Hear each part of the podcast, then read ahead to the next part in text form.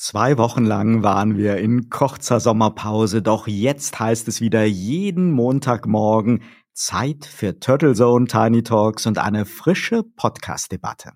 Oh, das ist schön, da freue ich mich natürlich wieder. Und in wenigen Tagen haben wir ja auch alle die Wahl, wer unser Land den nächsten vier Jahren regiert wird. Du meinst doch sicher 16 Jahre, den Goldstandard für eine solide Kanzlerschaft aller Merkel oder Kohl.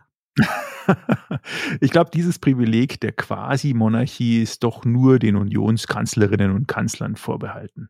Also dann 16 Jahre Armin Laschet für ein Land, in dem wir gut und gerne leben, oder Enteignung und das Ende von EU und NATO mit der Marionette Olaf Scholz und seinen kommunistischen Freunden. ich merke schon, du hast dir in unseren zwei Wochen Freiheit den CSU-Parteitag gegönnt und Paul Simiak auf allen Kanälen konsumiert. Dabei hatte ich dich eigentlich als etwas rote Socke verortet. Uiuiuiui, den Begriff aus der Unionsmottenkiste höre ich nicht so gerne. Nun gut, Jetzt bin ich geoutet und enttarnt.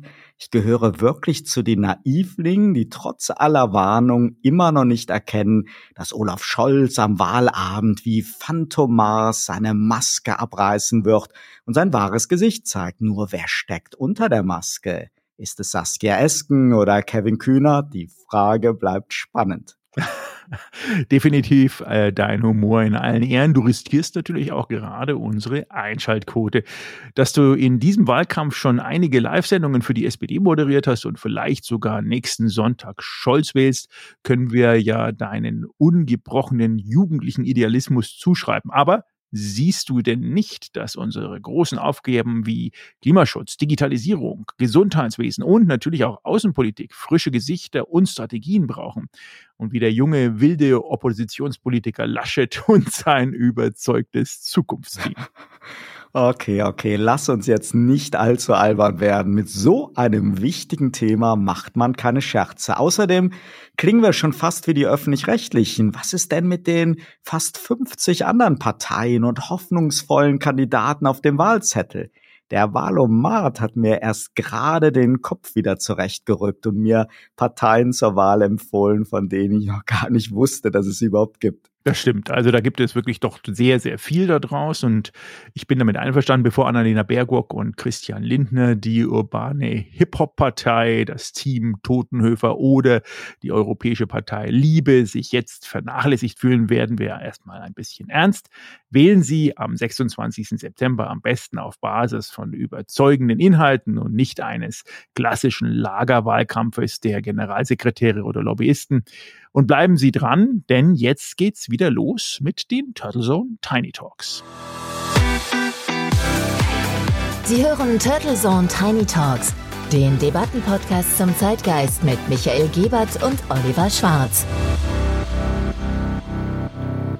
Es ist Montag, der 20. September und wir sagen guten Morgen und herzlich willkommen zur Episode 51 der Turtle Zone Tiny Talks. Ich bin Oliver Schwarz und zusammen mit Dr. Michael Gebert begrüße ich Sie zum Wochenstart wieder mit unserem Debattenpodcast. Ah, endlich geht es wieder los. Ich hatte definitiv Entzug. Auch von mir natürlich ein fröhliches Guten Morgen. Schön, dass Sie wieder mit dabei sind. Und wir versprechen, in dieser Episode reden wir nicht mehr über Scholz, Laschet und die Bundestagswahl. Dabei gäbe es so viel dazu zu sagen. Aber okay, verschieben wir das auf die Zeit nach der Wahl, wenn die große Stunde von Lindner und Baerbock schlägt bei den Koalitionsverhandlungen. du kannst es ja nicht lassen, aber jetzt ganz mal spontan. Welches Thema jenseits der Politik wirfst du diesmal in den Debattenring? Amazon. Oh, hast du heute Nacht schon wieder das halbe Internet beim Online-Händler der Herzen leer gekauft oder wie kommst du jetzt darauf? Ja, wie vermeintlich einige unserer Hörerinnen und Hörer habe ich vor einigen Tagen das Team Wallraff bei den Kollegen von RTL gesehen. Und da wurde uns einen langen Abend lang mit mehreren Undercover-Reportern gezeigt, wie belastend die Arbeit als Fahrer oder Logistikmitarbeiter sein kann und wie überwacht sich Mitarbeiter und Mitarbeiterinnen des größten Online-Händlers Händlers der Welt fühlen. Ja, die Vorwürfe sind ja wirklich nicht neu und treffen sicherlich auf viele Logistiker und Paketdienste immer wieder zu. Und äh, was hat dich jetzt an den Recherchen von Günter Wallraff für die heutige Debatte so inspiriert, dass wir sie auch aufnehmen? Gab es irgendwelche neuen Aspekte, neuen Verfehlungen im Reich des Weltraumfahrers Jeff Bezos? Du hast recht. Vorwürfe gegen Amazon gibt es schon lange, nicht zuletzt von Verdi. Und die Investigativbeiträge bei RTL, die haben jetzt einfach die Bilder wieder dazu geliefert. Auch die Problematik der Subunternehmer und Sub-Subunternehmer ist bekannt und trifft bei weitem ja nicht nur auf Amazon zu.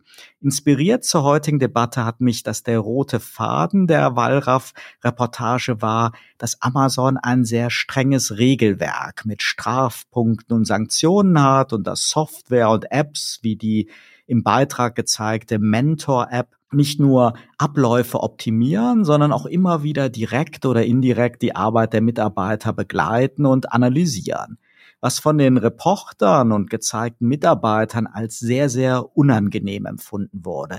Und das glaube ich auch gerne. Spannend ist für mich aber nun die Frage, warum macht Amazon das?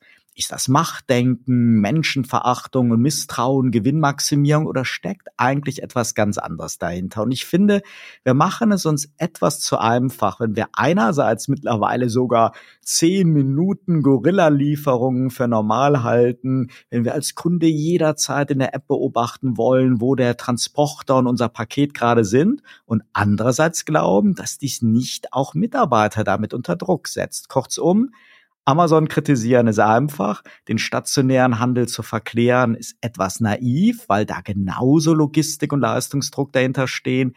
Wer dann aber zum Beispiel auf dem Weg in die Stadt zum Offline-Shopping schimpft, wenn die Straßenbahn oder der Bus nur zwei Minuten später kommen, als der Fahrplan verspricht, der sollte vielleicht einmal reflektieren, dass Amazon auch ein wenig Spiegel unseres Zeitgeists und unserer Gesellschaft ist. Ja, da sagst du definitiv etwas Wahres und es ist äh, sehr spannend.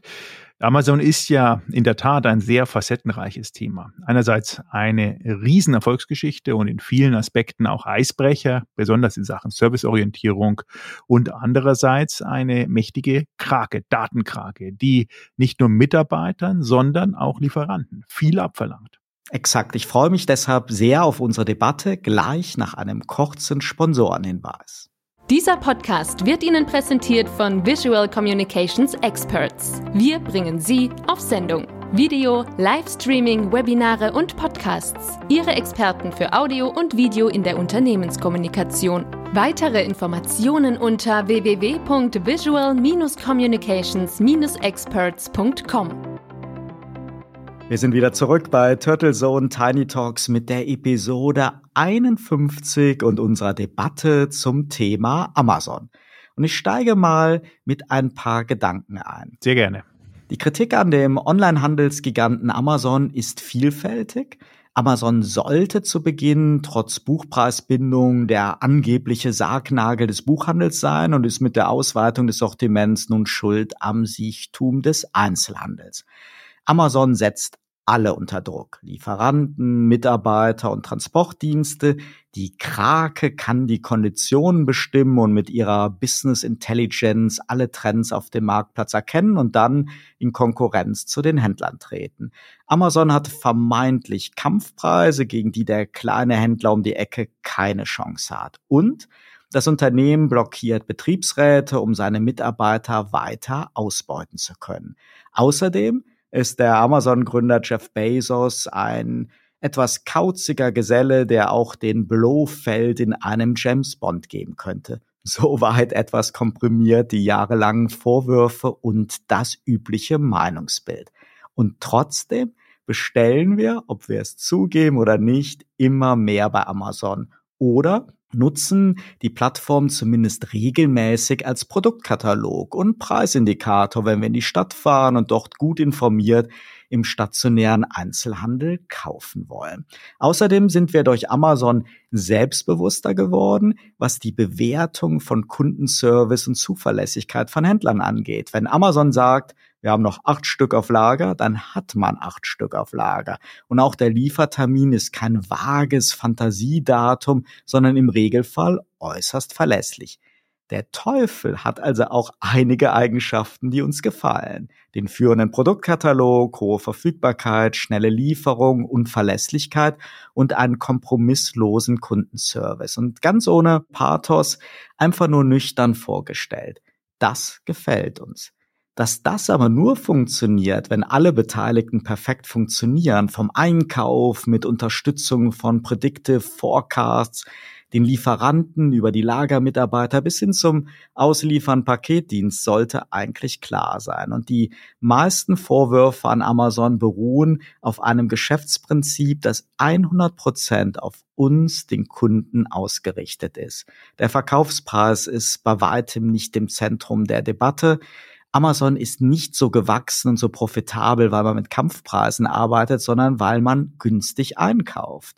Das Prinzip kennen wir ja vom Lebensmitteleinzelhandel. Aber vor allem, weil man alles daran setzt, die beste Produktverfügbarkeit für ein Riesensortiment in einem bestmöglich gepflegten Katalog zu haben.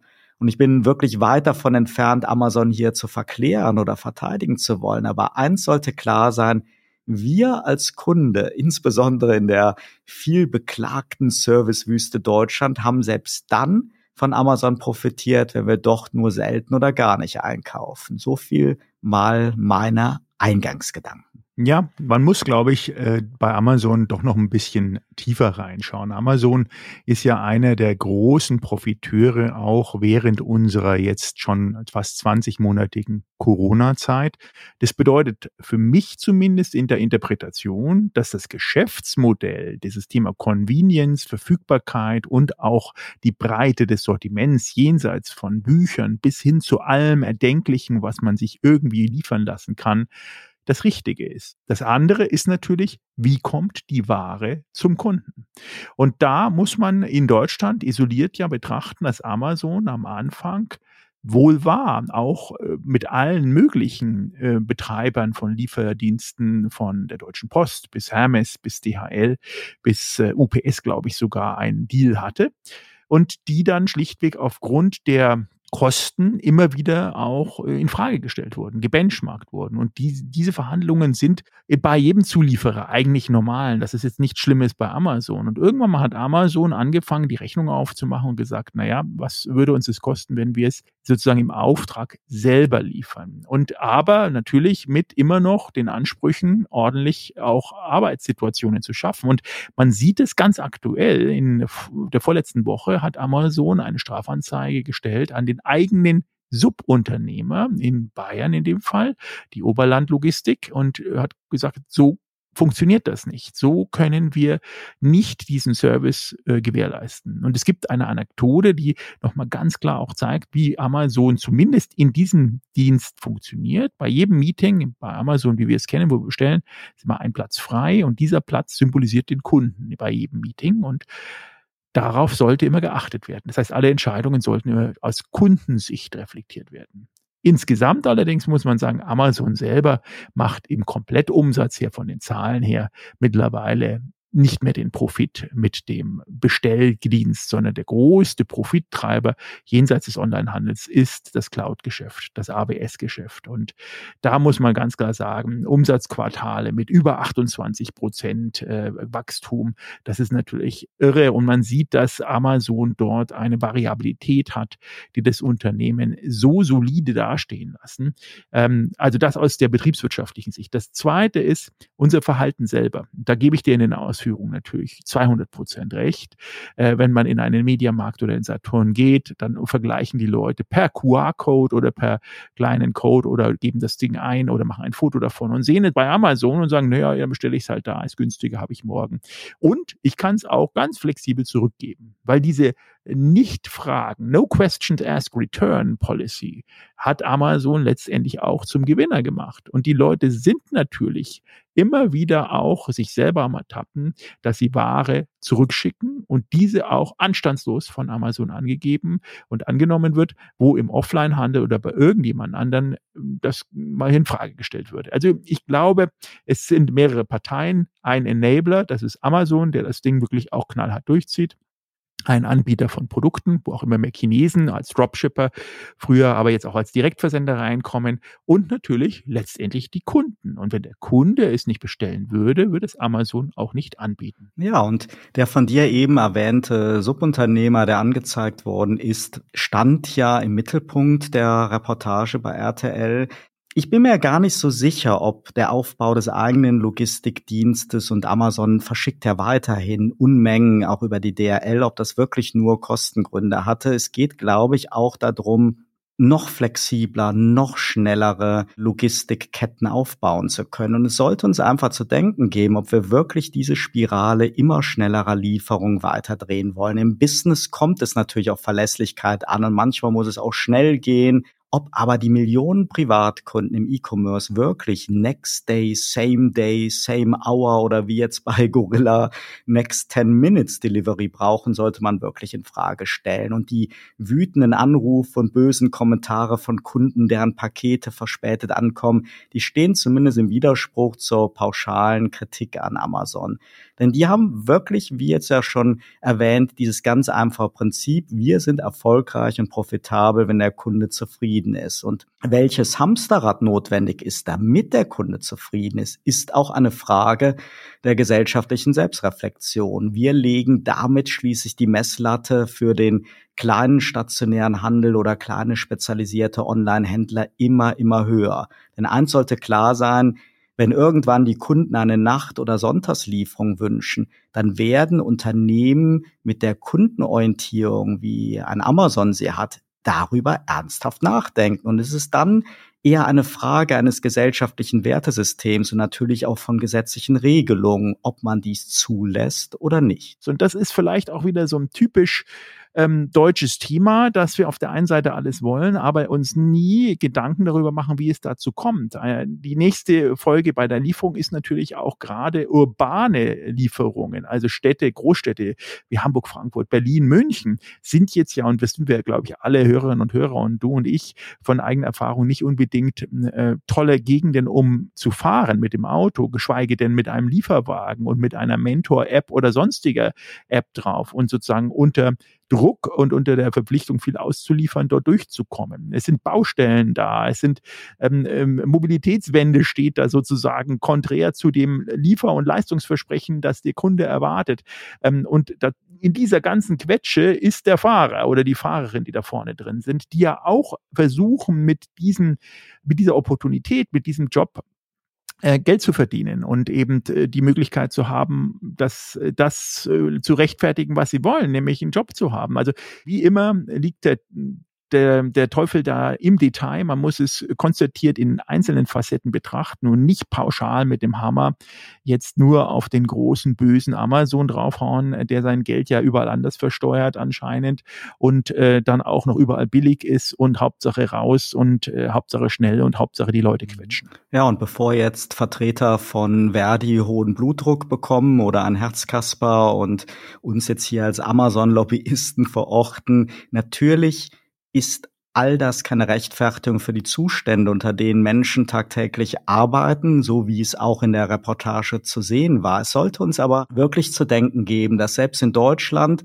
mit hohen gesetzlichen Standards, mit Tarifregelungen oder wie im Fall Amazon mit selbst erstellten Policies, sehr strengen Verträgen mit Lieferanten und mit Geschäftspartnern, ist immer wieder so ein System von Subunternehmern sowie Sublizenznehmern zu Lasten der Menschen diese Regeln und Systeme unterlaufen können. Bei fast allen Paketdiensten, auf den Bau, in Schlachthöfen, in der Pflege und in Franchise-Systemen.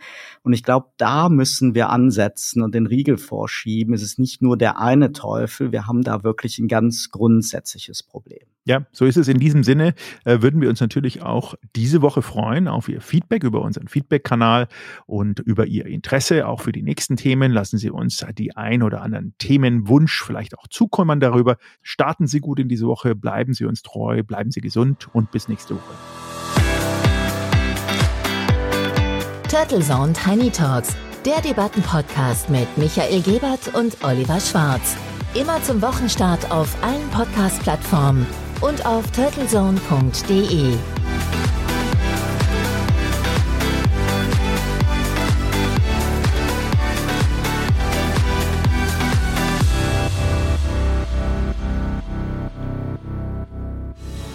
Für Werbung in diesem Podcast oder eine Sponsoring-Partnerschaft wenden Sie sich bitte an Turtle Media unter 0721 977 907 15.